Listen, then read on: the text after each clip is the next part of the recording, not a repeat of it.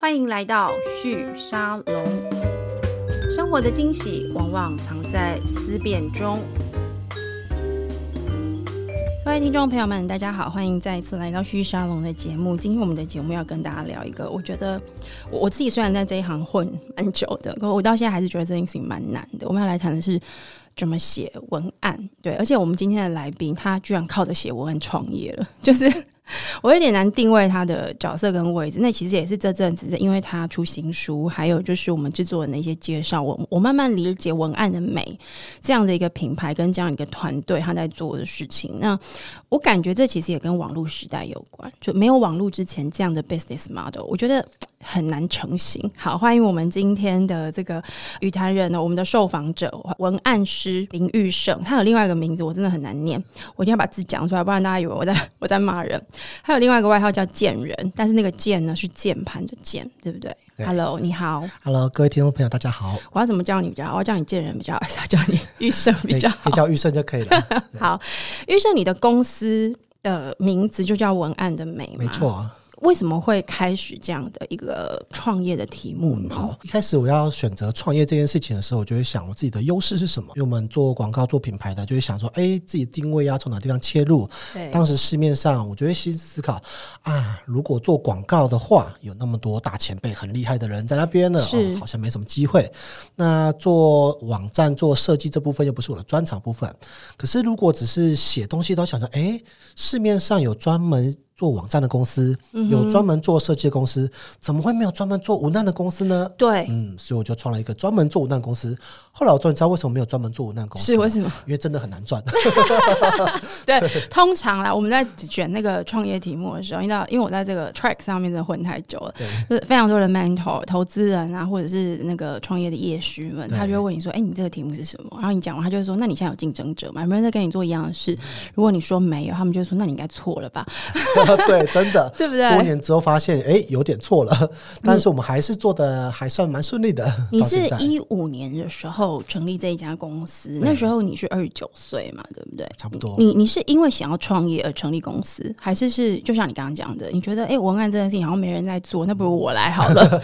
好做自己的事业是我从小家庭教育告诉我的。他说啊，嗯一定要做自己的事业，去是人家那边工作算是学习而已，一嗯是定要做自己的事业。那我父母也是都是自己做生意的，嗯所以我就在以前上班的时候，我就会想着，嗯，看别人怎么经营，迟早要做自己的事业。对，后来真的想要创业的时候，才想说要找一个题目来做切入，是后来就觉得从自己自身出发是最好的题目，是所以就开了。嗯哼，我知道你通常大家如果讲到文案的美这家公司，可能大部分人还不一定有印象，但是如果我今天讲一个粉丝页的名字，可能大部分人就立刻有感觉了哈。如果你曾经在 Facebook 上面看过一个，应该算贴图吧，病毒式的这样一个贴图的文案的短集哦，然后就要每天来点负能量哈。好你听到这个词，大家就知道，好，那这个就是玉生他们做的东西。你你什么时候开始做这个每天来点负能量呢？那时候是也是在二零一五年的时候，嗯它是我很多的，就是我自己本身就喜欢开蛮多不同主题的粉丝团。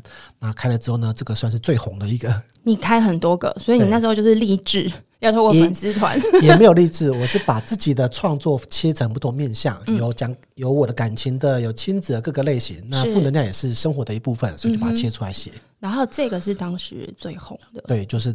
也是当时比较意外啦，它不算是我预料之中的，就觉得哎，没想到大家对这主题这么喜欢呢。是。我觉得预料之外，通常都背后都隐藏着一些社会的我们没有意识到的需求。对每天来点负能量。我自己还记得，我当时刚看到这个粉丝团的时候，我第一个反应，你知道，做编辑的人就会一直想说，嗯，什么意思啊？就是每天来点负能量，是觉得这样很棒吗？然后我就开始进去看里面的内容，你知道，我立刻就觉得天哪，这一定中！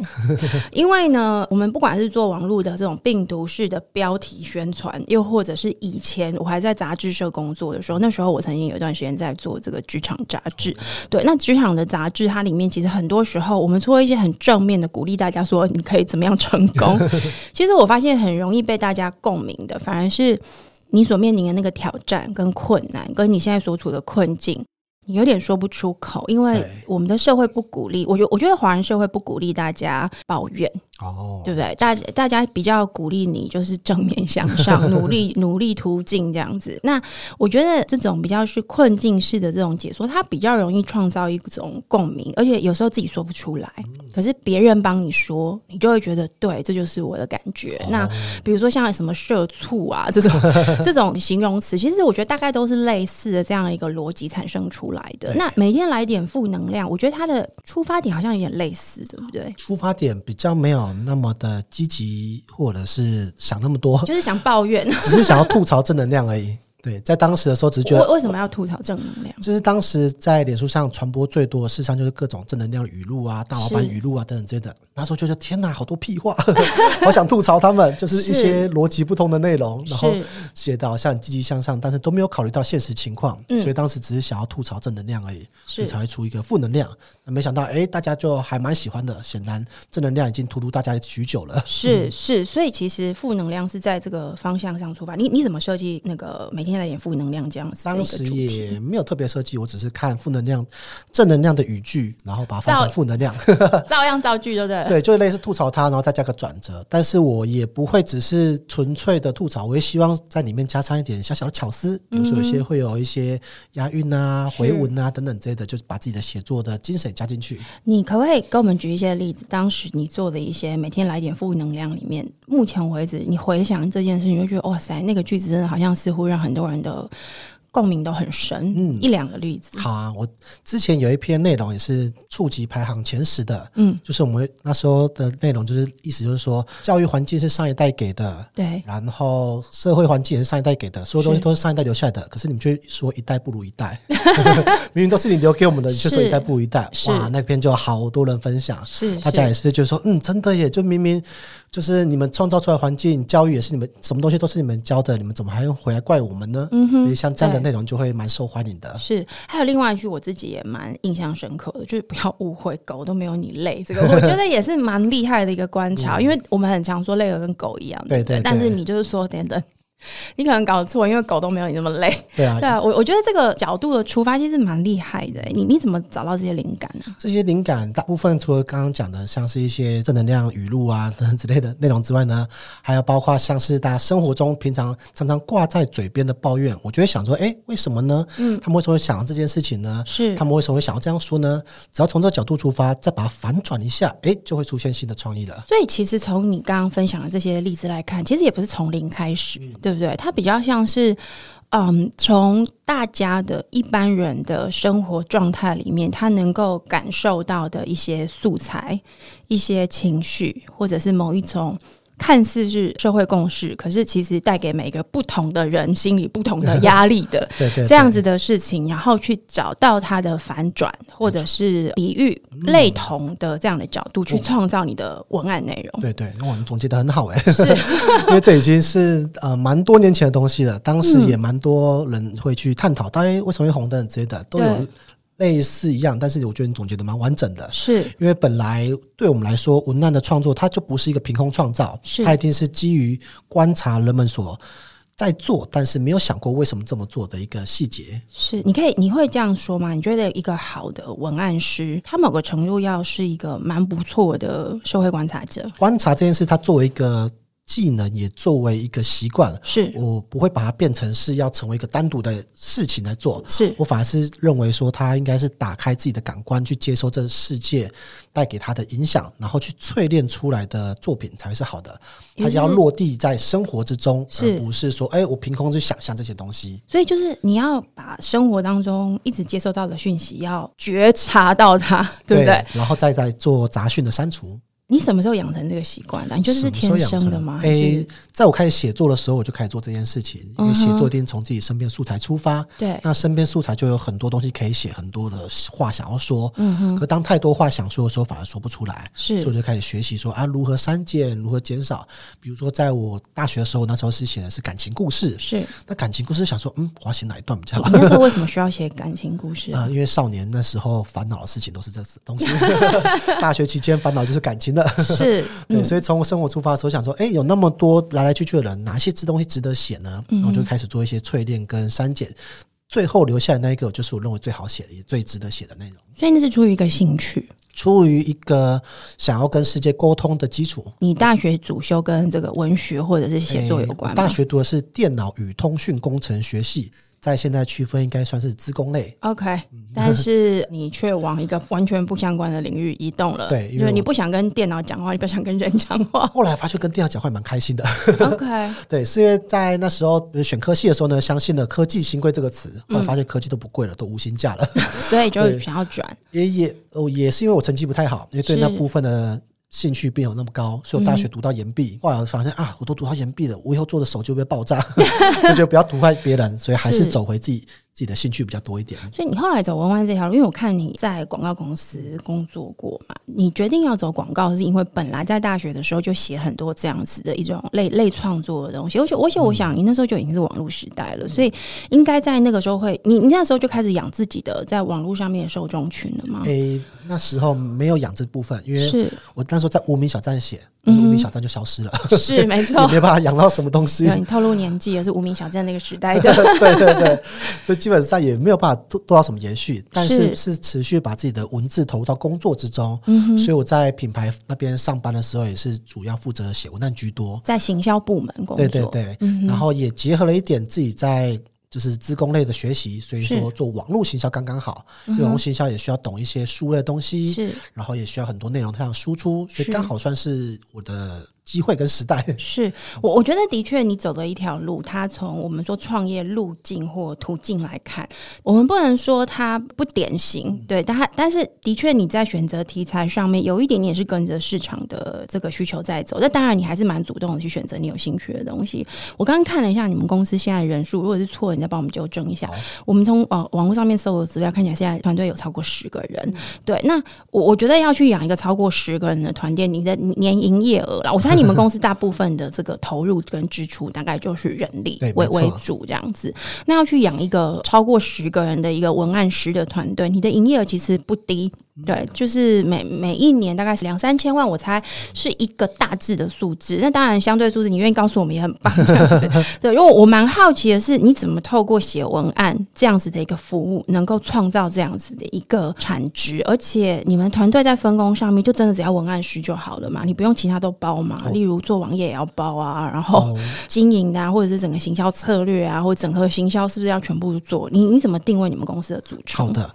我们公司是以文案为主的广告公司，嗯哼，但是我们没有做到网页，我们是主要最多做到平面设计是居多，所以说我们是帮他把他的产品的文案写完之后呢，再帮他做设计。那也是得益于现在这个时代的电商的关系，因为电商它只要做到这部分，他们就可以下广告，可以去跑了。 ，OK，对，所以以这部分来说的话，我们在前两年的时候，就是业务量是蛮丰富的。嗯哼，对，那营收也没有到三这么多啦，大概二二左右而已。上下是是有对的，对对，在下二就是二的下面 OK 因为我们主要是就是纯人力，但是我们不是全部都无难师，是我们在那时候有四个无难师跟两个设计，是然后再是一个是我们的客户经理加上我们的营运长。是对，然后大概是这样的组成，嗯，所以以人数来说，我们这样团队做到这个营收已经算是有点极限了。文案加设计的收费大概就是这个程度而已。是那除了这部分之外，我们就会想说，哎、还需要创造一点不一样的收入来源的时候，我们就有一些我们的数位商品，包含我们有线上课程，对包含我们有呃我知识电商，在我们网站上面有知识电商的部分是，所以这个整个组合出我们的商业的模式，大概是这样子。嗯哼，所以我们在定位上，我们就是以我们之前有一句我们的精神口号叫做“用文案解决行销问题哦，这个蛮蛮具体蛮清楚，对因为行销是所有人的痛点嘛，是对的不对？”。嗯，对啊，那你行销有问题的话，我们就从文案这边开始，因为大部分文案是效率最高的传播工具。是对，就是大家首先要改一个行销案，从文案开始改，嗯 这是最长的。所以文案先改好后，后面就会顺了。嗯那通常很多时候文案是因为它写的很空泛，对，就是说啊，市场就是 CP 值最高的叉叉家电。对就是很空泛的， 因为它没有场景，没有受众的，它只会它只有一个那个性价比这样子而已，就是是很空泛的。那这种就是我们可以去处理的。对但只要文案出出来了，后面很多人就知道啊，设计要怎么做，影片要怎么拍，是它的广告怎么下，就会比较清楚了。是所以我们才从这个地方做出发。我蛮好奇，你怎么判断你的客户类型他需要什么样的文案？我举一嗯个例子，我先假设你知道我在讲什 么。我假设我们在那个经历上面可能看过一些比较传统的广告的故事是有连接的哦、我不知道你你有没有听过意识形态广告公司？是我我还很小的时哦候很有名的广告公司，当时他们在一九九零年代那个时候的台湾，我们的广告都相对来说就是比较平铺直叙。然后那时候呢，他们推了一个这个口香糖广告，然后有一句非常有名的广告词叫“猫在钢琴上昏倒了”。对，那个广告词在我们那个年代，在九零年代的台湾，其实是非常的让整个市场就震惊的。那个震惊大概就是这样：你在看电视，然后听到这个广告，想说在讲什么东西，啊他就看到猫在钢琴上真的昏倒了，然后接下来就告诉你，哦，你可以吃这个口香糖这样子。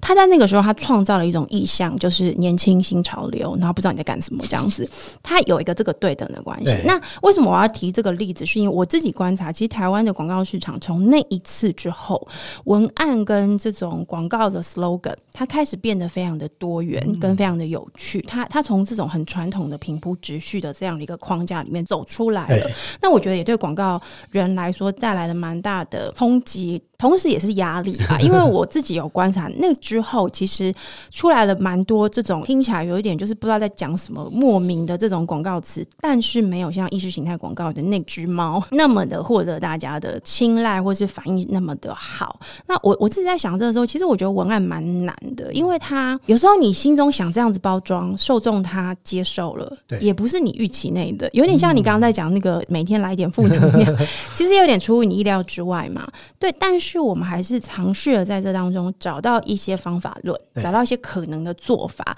来去应对这个你所要沟通的这个大众没错这些可能的潜在用户。那我觉得来到网络时代，这件事情又变得更难的，因为我们所有人都在抢大家的眼球，对， 所有人都有注意力不集中的这个病症的问题哦。那在这个状况之下，我觉得文案的写作又变成了另外一个新的挑战。那你刚刚有提到，其实你们的客户有蛮多是电商的，对那电商我觉得它一样，其实一样是网络时代的一个特殊性产生的，就是所有人都要开始上网去买东西，对啊，对，但是以前做一个通路，我们说一家通路，像一呃一个超超市好，大型超市，它也许有十万件嗯 piece，可是它放在架上的东西就是那些，而且因为人会去逛，对，嗯它其实不太需要用力去 push 这些内容的曝光，但现在不一样了，所以几乎每一个厂商，甚至你单纯是在做制造的，我知道很多食品厂，台湾的传统食品厂也开始在做他们自己的文案的设计跟包装。那如果我们从这样一个时代的脉络来看呢，我蛮想要请玉生您分享一下，就是说以文案的美，你们跟客户这种合作的经验来看，你觉得现在哪种类型的企业他们会意识到他们需要做这个事？哦，然后第二个事情就是说，那他们怎么开始做？因为我自己曾经有接触过的，就有非常多的是原本比较倾向在制造这一块的，又或者是他可能以前就是只要交给通路去做就好了，他自己不太需要做包装了。这些人都开始需要做包装了，但是通常第一步跨出去有点困难，因为他光是要在他的企业里面创造一个新的这个行销部门。就很难了，更何况是文化上面跟工作流程上要导入新的结构。你们在这边是怎么跟客户合作的呢？的。一般来说，如果以我来说看的话，现在哪一种企业需要做这些事情，应该是每一种企业都需要。嗯，因为现在在这个时代，我们已经不会特别去说我们是分 B to B 或者是 B to C 这件事情，所有人都要 to C，所有的消费者都会希望你直接跟他对谈，不要嗯说哎、诶你都躲在后面不跟我们说。是，所以在社群时代，每一个品牌、每一个企业，他们都需要开自己的粉砖，是作为不论是客服窗口或者是品牌窗口，都是非常重要的一件事情。嗯，这是我所认知到的，也是我们建议的。即使你不是像一些所谓的社群小编，或者是我们讲社群经理人那样子，要每天的沟通，是你也必须要开一扇窗，让大家知道说你在这边，你有在发声，你们有新的产品，你们有新的东西要说。嗯所以所有人都必须要直接面对到消费者，这是第一个。嗯是所以要面对消费者，所以文案都是必要的。对以这个角度来看，这也是我们公司的契机。对我们公司服务的对象从台积电到饮料店哦都有都有服务过，所以不论规模大小，他们都需要文字。是当然，我们服务的量体是比较小的，我们就是帮他负责文案的部分，简单对讲讲平面设计而已。 OK，对，那也不会造成企业的尝试性的多大负担。对他可能跟我们几万块就可以合作一个小案子，是感受上一下文字上的差别。对我们以前都请自己的人写业现在我们请文章公司写会有什么差别？对。最简单的例子是我们帮台积电写的一个例子，就是对啊，我你们们帮帮他他写写什么？他们我作们帮他为一写真个，人文案，可是他们他们的客户是一哎群外国人。真人还是需要真台湾人， OK，哦真才哦真才真才的对需求，真才的需求好，，对啊，那真才需求当然就是需都是需要的。嗯哼，所以真才这件事来说，他们也一样需要行销啊，没他错们也是一样需要告诉他，我们不是一个制造厂而已，我们是是 我们是一个很有前景未来，不是像只是一个工厂的感觉。然后去打破大家都说去那边就是当制程工程师的对对这个对错嗯觉，对不对？没错，所以我们稍微帮他换一个角度去写他们的真才文案，现在在他们的真人页面上还是可以看到。你们怎么写？会分享一下当？时他们会强调他们的福利啊是世界最好的，然后就是强很多福利等等这些，但那些福利列出来洋洋洒洒很多，对，大家就想说啊，这个就看得到吃不到，爆肝比较严重啊之类的。所以我们后来就帮他写说，哦，就是你在这里，你可以跟世界一流的人才共事，用这样的方式告诉你说，哎、比起这些福利，跟你共事的也是世界一流的，所以你也是世界一流的，你就要跟世界一流的啊、那以他们的高度，的确写这句话就是很适合的没。错，再来是台积电，大家说是护国神山嘛，嗯对我们就把它写说哈，在这里就是我们认为最好的工作，就是能够担负起社会责任的工作。所以在这边的意义不只是赚自己的钱，你你进来这边，他就觉得哇，你是神山的一 部分。你在守卫台湾啊 呢、对对对，所嗯以类似像这些这些内容。就可以让他们的真才这件事情感觉到不只是为了那个肝跟那个钱之间的平衡，对而是有赋予上更多的同事的价值啊，你在这边工作的意义跟你这个称号带给你人生职涯的帮助。哎、我觉得你举这个例子，我想要往下接着去问。我猜这是很多像你跟广告公司的很多在做这种比较是品牌服务的专业的工作者会遇到的挑战，因为我觉得品牌或包装这个事情在台湾这种我们还在转型当中嘛，我们是很很会做东西的人，可是不太会卖自己。那不太会卖自己，它当然有非常多的基础原因。像你刚刚举这几个例子，我猜会有一些，我我不是说所有的嗯人，我猜有一些老板就是他可能过去没有注意这，他想说这有很难吗？对不对？就你不就写出来几都句不话难，，对不写出来对？嗯都不难。所以到底难在哪里？到底难在哪？难主要就是思考。是就好像现在我们以我们的角度来看，AI 也可以写作，没错，但是想怎么写才是困难的。对同样的工具在不同人手上，就觉得哇，他怎么玩它它它的 AI 怎么比较好玩的感觉？对，嗯 对，哼，所以想是比较难的。在过去没有 AI 的时代，我在讲课的时候，我会跟大家分享说，就是这个东西只要写出来就对没有价值了，你就感觉就好像很简单啊，因看为你到刚刚举那个台积电的例子，对啊，看成到我就为觉得蛮简单的啊。成为世界一流的人才，对啊，我就说嗯最好的工作是能跟世界一流的人才一起共事。对他看到就觉得哎，诶蛮、有道理的，但是每个字都很简单。对这也是为什么有些文字工作者会不小心喜欢咬文嚼字的关系，因为咬文嚼字看起来比较有技术性。 比较难一点， 对对对，但我们还是会追求说文案是要跟人家贴近的内容。要嗯感染人心，对，不所对？以是你说出对方的话语，但是讲出对方没想到的事情，是这才是我们努力的地方。是而对方没有想到，只要你一说出来，其实大家就都知道了。那你的团队的这些文案师们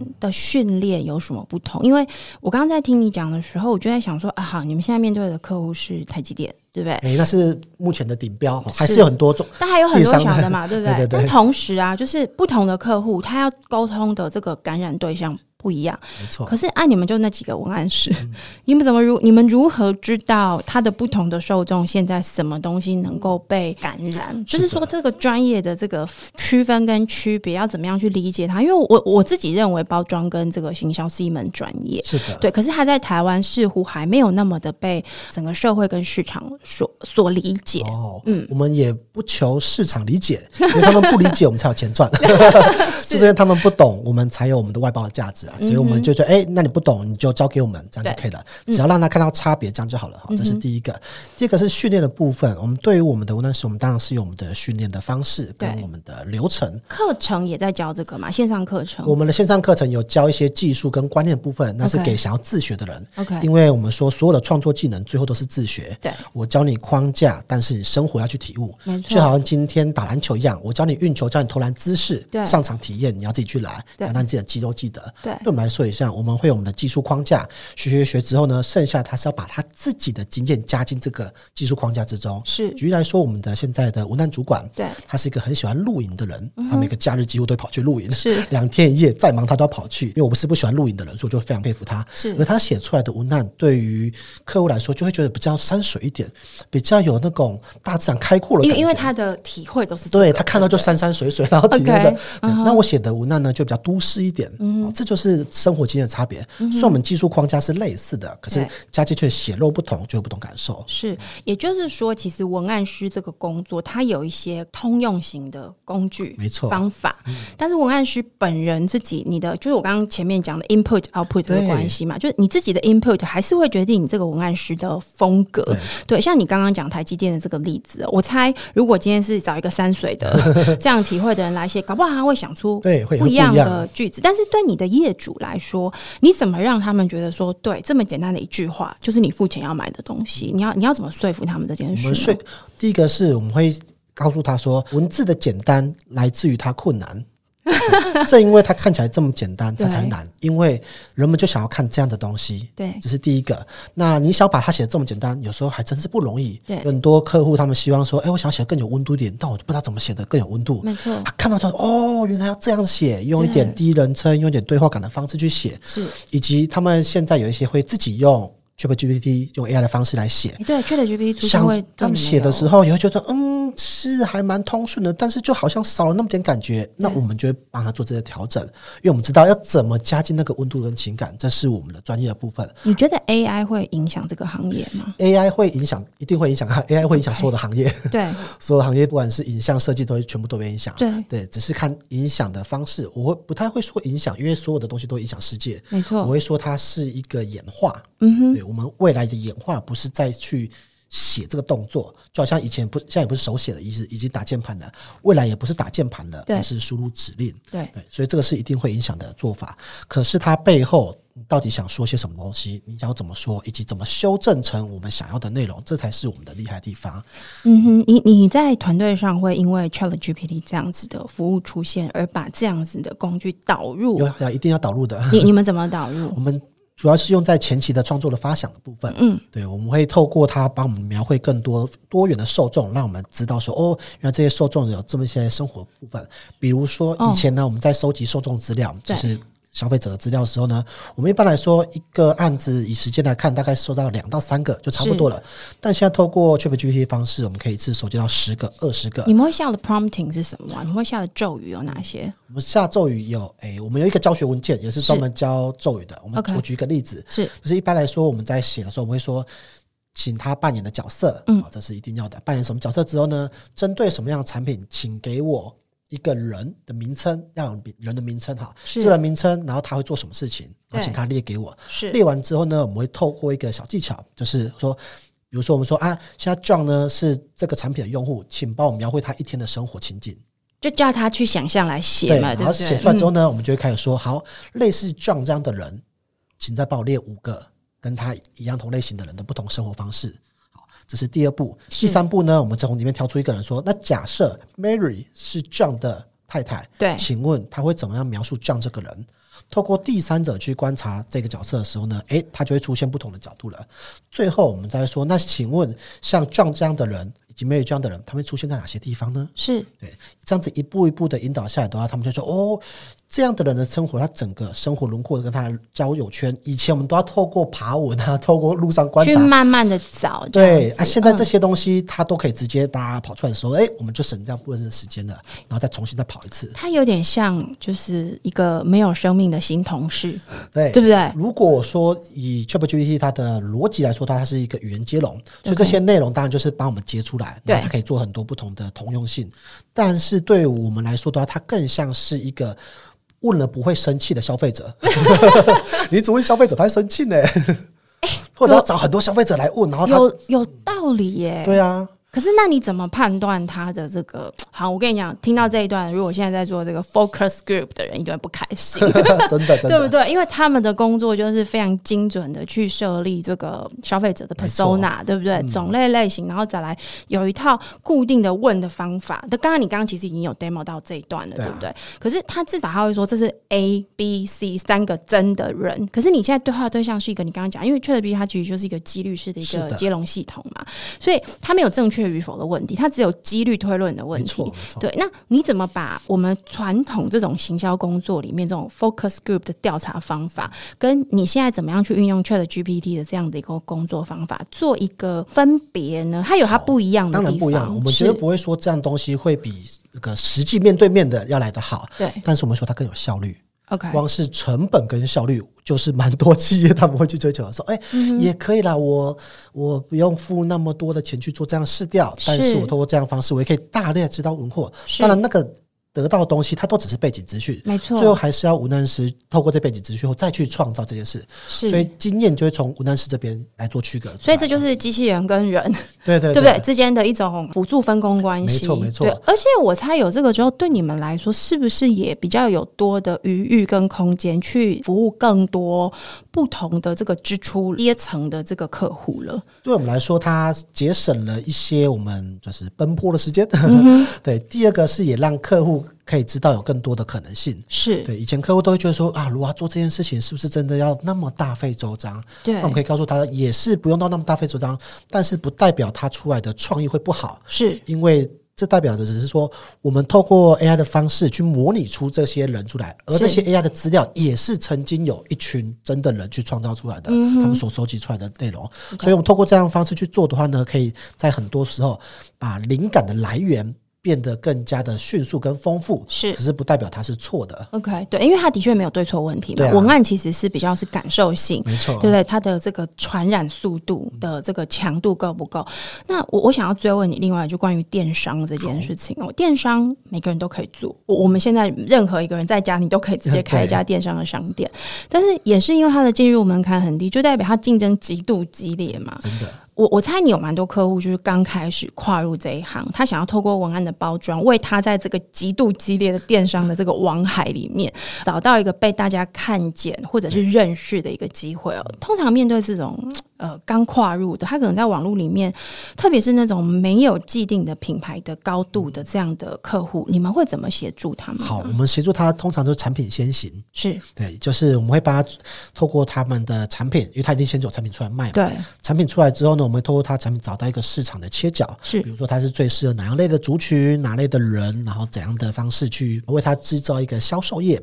对然后或者是类我叫做 landing page 也可以，反正就是一个有一页式的，也有挂在虾皮上的，甚至有一些他们有官网做出来的，嗯哦对，做一个页面，然后让产品先去接触受众。就是这透时过候产品还没出来也没关系，还没卖也没关系吗。如果产品还没出来，就是用募资的方式， OK，对因它因如为果是一样的嘛，对不对对，逻辑是嗯一样的，只是产品的先后顺序而已。对就是先卖看看，卖了之后呢，收到市场的回馈，也可能是完全没回馈，就是没人买。对， 那我们要说，哎、对这个切这个角度错了，我们要 OK 重新再定位它，再不断 OK 嗯测试。对我们来说，测试比认定还重要，所以我们会有很多的测试的。定位，对而不会说，哎、这个定位就是要达到市场想。像过去会是我有一个定位，我要达到所有市场都知道我是广这个告定位公司就是这样做的，对，对但不是对资源不一样嘛，对不对？没错所以他们有大没量错资源去定这个毛。对嗯可现在就是，哎、我我有这个定位，我试试看，我每我花个三万块测试这个定位，哎、对发觉不会动，好，那再换再花三块测试下一个定位看看。 OK 透过这样的方式去做到小众。嗯是会接受的，所以我们不是一次打大众定位，而是找到一个会动的小众。哎、发现这定位会动了，我们才扩大，把它加深加类似大。像加码加柴火，没错，没错，。对。所以这个三万块这个预算对一个小型的客户来嗯说，就是他的他的资源相对没有那么丰富，他可能就包含地质的定调，对对对跟推波的没错嗯初步的资源。那这样子做不完哎、这样做不 完，也是有蛮多竞争者。你你们在角色上会包含到顾问的这个角色我，们有另外的顾问服务，但我们顾问服务不主要是关于文案的部分，嗯 OK 嗯就是有些比较成熟一点的电商，它可能有上百个商品，对然后他们的行销团队可能有三五个人在写文案，对那他们都觉得说，哎，写出来的文案主管要过稿，可是主管呢也不一定是文案上的专业，这就很辛苦。对，没错所以就，会请我们做文案顾问，帮他们所有东西做审稿跟论稿，最后出去。这样子的客户多 不多？这样的客户之前比较多一点，近几年可能因为 AI 关系变少 了。老实说是这样的，是，的确你没有被影响。对对好对，？那因为你这边其实刚刚有提到你的经营其实有多角化嘛，一个是刚刚讲的直接做一个文案的外包团队，协助客户去完成他这个文案跟这个网络沟通、受众沟通这样的设计，同时里面有课程。那我蛮好奇课程你们锁定的用户是谁？他会跟你刚前面这个这个 business 有连接吗 连接还蛮广的，很多上完课之后呢，反而来找我们做。因为他想说反正你会嘛，对我就我觉就得哎交给你了。我上你的课觉得蛮不错的啊，不如对请你帮我做。所以他自己去上课，比较像是他会不会有一种心情，就是嗯，反正大家都自己做，所以我也想要自己来。有些这样子然后去上个课，做的，然后上完就发现天啊，这也挺难 的，所以不如找专业的。嗯对，大概有三种，一个是在职，他想要真的成长，所以是他就是上完课之后，他有一些方法论，他嗯也对嗯可以自己在执行去做。所以这种的话，一般不会找我们做，但是对他会持续上我们的课程，持续是进修。第二种呢，就是真的一些老板，他想要找一些团队来协助他，但他不知道找谁。诶，看到这老师的课在线上有可能一两千块而已，啊要、不然。买买看，嗯，不然你直接真的找一个团队做，那就不是两千块可以解决没的事情错了，。没对，错，但买一个课程两三千块还可以，然后买是买来发现，哎，这个老师的做法观念跟价值观都蛮不错的，是嗯哎，他所以在找我们服务，这是第二种。第三种呢，就是属于像是那种自媒体类的，哦，他想要为自己。因为他自己本身需要形象他对自己，那对，他写作这件事情，他可能有自己的风格，对但他他大量产出的时候会卡住，对嗯而且他也不确定这个风格可有没有更好的机会，或者他还没红， 那时间，但但他想说透过文字可不可以更好一点，他就来是上我们的课程。所以这三种人其实都去可以去上你们的对，那中间线上这种课就程是我们比较意外的，因为我们本来只要写给一跟三而已。 OK 就你要自学的，你可以来上。反正就是你要知道他就是有这个需求，不管他今天是行销自己还是行销他公司进修可的以上对对都产可以品，。对，但结果没想到，大概老板来上的也占了我们快三分之一。哎，那不少哎。就发现老板蛮喜蛮喜欢买课的，不知道他有没有上完了， 但他蛮喜欢买课的。 你你觉得课程这个 business model，我相信这也跟过去这两三年就是线上课程的这个新的这种 solution 在网络上其实蛮红的，其中一个原因你们也加入其中了。你觉得长期来看，如果我们讲未来两三年，你会怎么看这个部分的产出跟服务，跟你公司的长期发展，可能会发展出什么样的一种新的 synergy 呢？了解，我觉得这就是一个先后一条龙。是就是过去的广告公司，他可能不用教育市场，对，他可能就是来找服务，他也不用开线上课程，呃真的。是对，可对我们来说，我们在文案这件事情上，我们要讲出我们真的跟别人有所不同的部分对，我们就要先把我们的技术丢出来。有点像是告诉别人说我就是这么 行，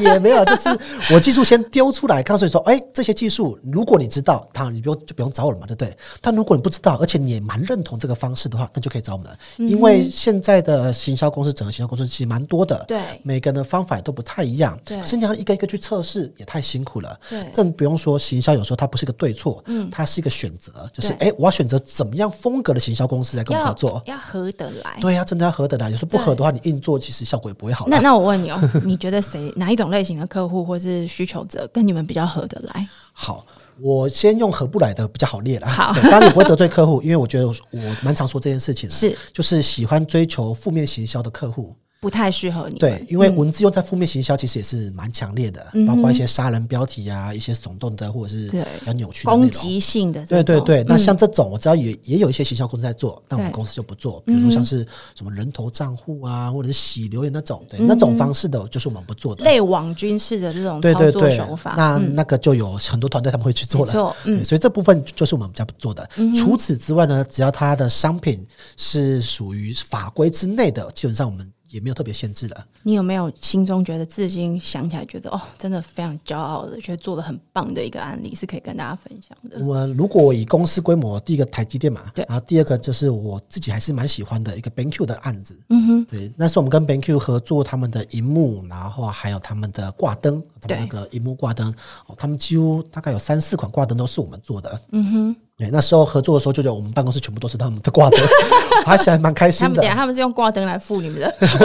没有，就是他们的是不是嗯样品的部分。对啊，那时候但是合作经验也蛮蛮开心的，因为我那时候算是我们比较能够专心的。做完一整个产品线的概你念。啊当时帮他们抓出什么样的 slogan 吗？我还是们抓出，我们是做整个销售业。 OK 对特别分享一下，对我们来说，文案有两个目的，对一个是留下印象，一个是采取行动。对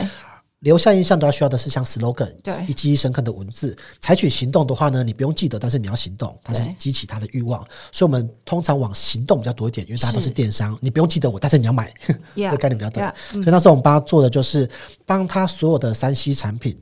加入生活情境。对这是我们做的最多的。那对因为他们过去都会强调他们的技术啊、他们的数据啊等等很多很深很意的生硬对，的，但他们都会的，所以我们就帮他加入生活的，帮他加入爸爸的角色，加入小孩子的角色，哦，在那样的文案其中，哎、读起来就会更加的温度，而且知道说谁该买它。嗯哼，我知道你还同时刚刚讲这些事情，你自己也其实在持续的出书嘛，对啊不对？然后书也是你自己有经营你的会受众的一个电子报，嗯然后书目前像刚刚你有提供给我一本，应该是最新出版的，对对不对没错？今今什么时候出出来这的？是在四月二十六号出的，哇塞，还蛮热腾腾的、哦。就是这本书呢，书名叫做《这个那些努力的事就该成为故事》。好，然后它的这个书的这个包封， 还有另外一句很厉害哦，你有多久没有跟辛苦的自己道一声晚安了呢？